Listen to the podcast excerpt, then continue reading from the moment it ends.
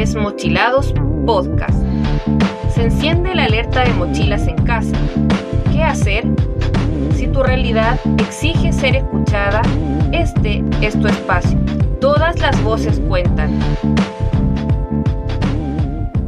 Para ser un desmochilado protagonista, solo debes escuchar atentamente e invitar a otros a formar parte de esta gran comunidad.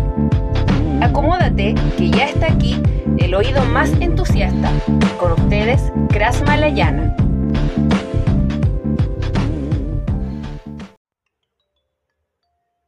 Este sábado 30 de mayo del 2020 cerramos el mes bajo el enfoque de no tener que ir a la escuela o trabajar en una para opinar de aprendizaje, ya que todos conformamos la comunidad educativa.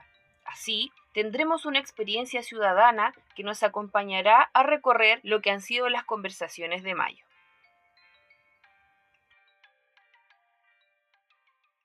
Saludos, bienvenidos queridas y queridos desmochilados. Espero que se estén cuidando. A comienzos de esta semana, el presidente declaraba que los hospitales están llegando a su límite con una demanda del 85% de su capacidad. Si puede, quédese en su casita. Como acá nos interesa el aprendizaje en casa, les comparto una reflexión que me ha surgido. En torno al tema, la motivación con el aprendizaje durante la cuarentena. Nadie negaría la crudeza de la crisis causada por la pandemia, mucho menos que sus efectos devastadores engendren desánimo o desesperanza. Sin embargo, debemos resistir y aunque resulte incomprensible, practicar rutinas de aprendizaje escolar en casa ayudan avivando la dinámica diaria, mantenernos ocupados y unidos. ¿Alguien ya tiró la toalla con el quehacer estudiantil? ¿O lo está pensando? Cuestióneselo. ¿Vale la pena retractarse? Todos se beneficiarán si le ven motivar el aprendizaje. Los pequeños lo agradecerán. Su iniciativa les inspirará confianza y fomentará un estado de ánimo positivo. Hagamos que aprender sea una fuente de luz que levante el espíritu.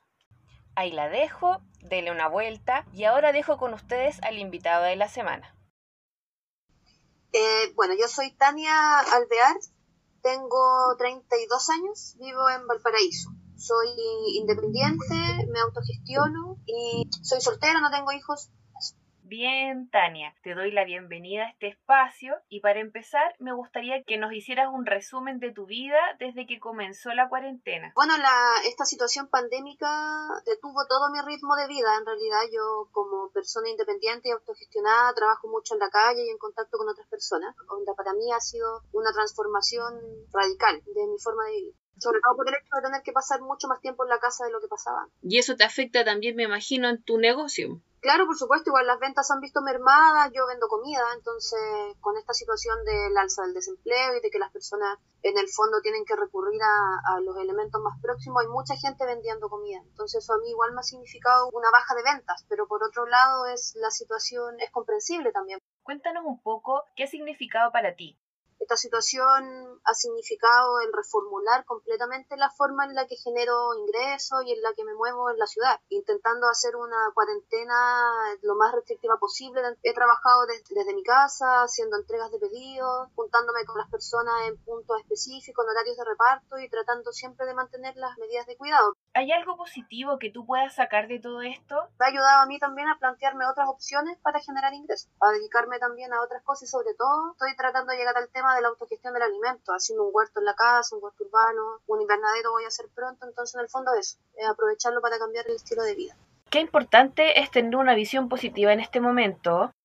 Oye, y si hablamos de aprendizaje, ¿nos podrías contar desde tu propia experiencia cómo es tu visión del aprendizaje en cuarentena? A ver, si bien no soy parte del sistema escolar, yo no pertenezco al sistema escolar, ni tengo hijos, ni, ni, tengo niños a cargo en el sistema, igual creo que por decir algo quizás violento, el hecho de que a los niños se les esté ahora tratando de mantener esta normalidad relativa de forma cibernética con estas clases online, sin haber antes hecho una alfabetización al respecto, haberlo puesto en práctica. Cierto.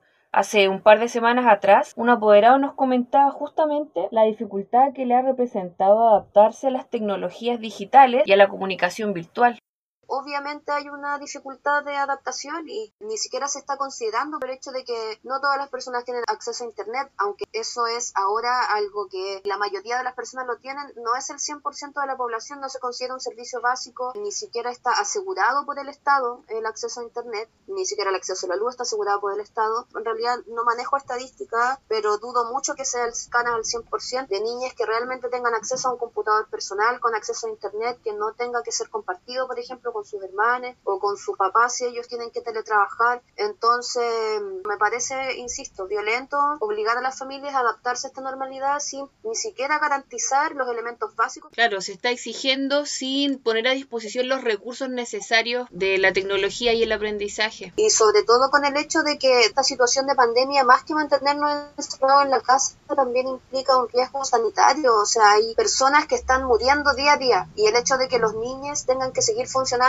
habiendo perdido el contacto con la comunidad educativa, con sus compañeros y teniendo que cumplir ciertos plazos, mantener horarios, mientras básicamente el mundo alrededor se cae a pedazos. O sea que podríamos decir, es un poco de sentido común comprender que el sistema escolar como lo conocíamos hasta antes de la cuarentena ya no es válido. Tenemos que reformular el sistema desde la realidad que estamos viviendo actualmente y además estamos enfrentando una devastación. Así que no podemos pensar en la escuela como la teníamos antes, ¿cierto? Precisamente. Necesitamos, yo creo, reformular lo que significa la escuela y el aprendizaje para todos. Y eso es algo que no se construye de un día para otro, ni menos con autoridades tan ineficientes, egoístas, poco empáticas.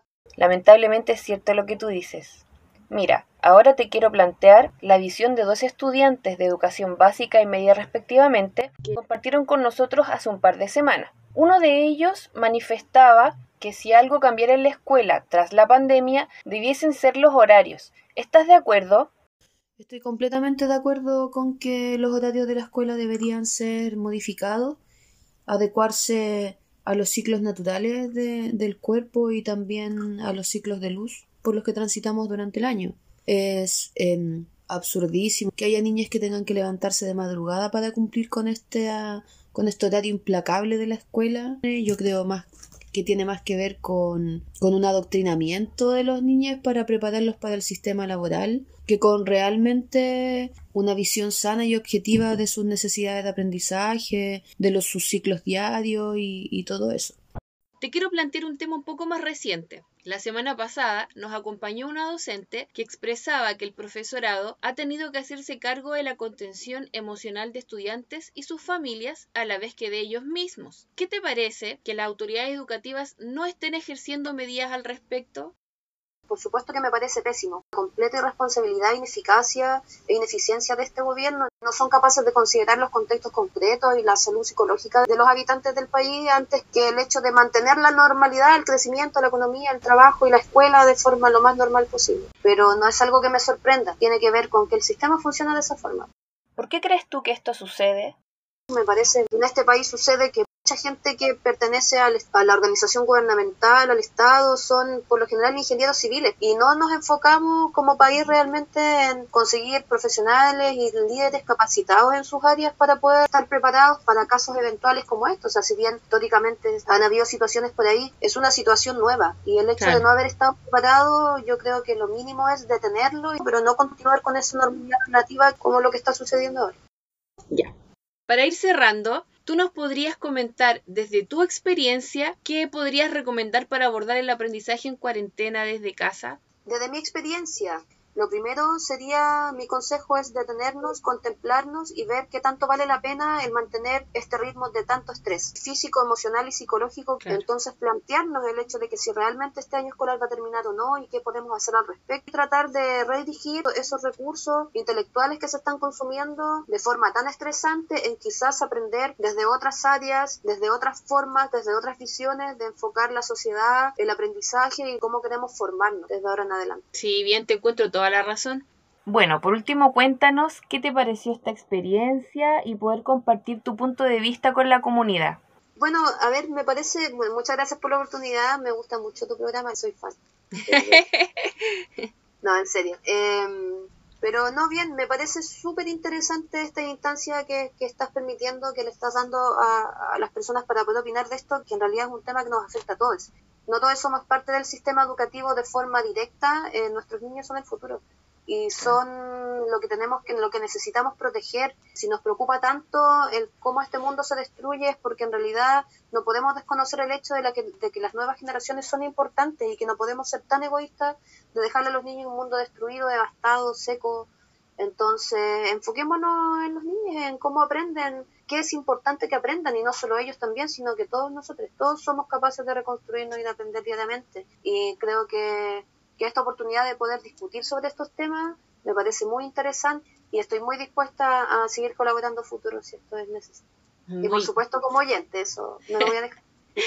Bueno, Tania, me alegra mucho escuchar que eh, eres fan del programa. Eh, eso me alienta a seguir trabajando, por supuesto. Me pareció muy interesante tu punto de vista y te quiero dar las gracias por aceptar mi propuesta de participar en el programa. Que yo hasta acá me despido de ti. Chao, chao. Chao, chao. Después de este profundo análisis realizado junto a Tania, me quedo con el concepto reformular. Algo no estaba funcionando bien antes que el sistema escolar no representaba una experiencia grata para nuestros niños, niñas y adolescentes. Menos lo será ahora si no se amolda nuestro sistema de vida. Esta pandemia y el confinamiento nos están brindando esa posibilidad. Con estas palabras, terminamos este día. Por ahora me despido, los espero semana a semana para revisar una nueva y entretenida entrevista. Recuerda darle seguir a este episodio. Si quieres participar en este programa, puedes enviar un correo a paisaprendizaje.com o directamente en Instagram. También accede a mi página de asistencia psicoeducativa online en el Face Prof en tu casa, cuidando cambiar la C de casa por una K. Saludos cordiales.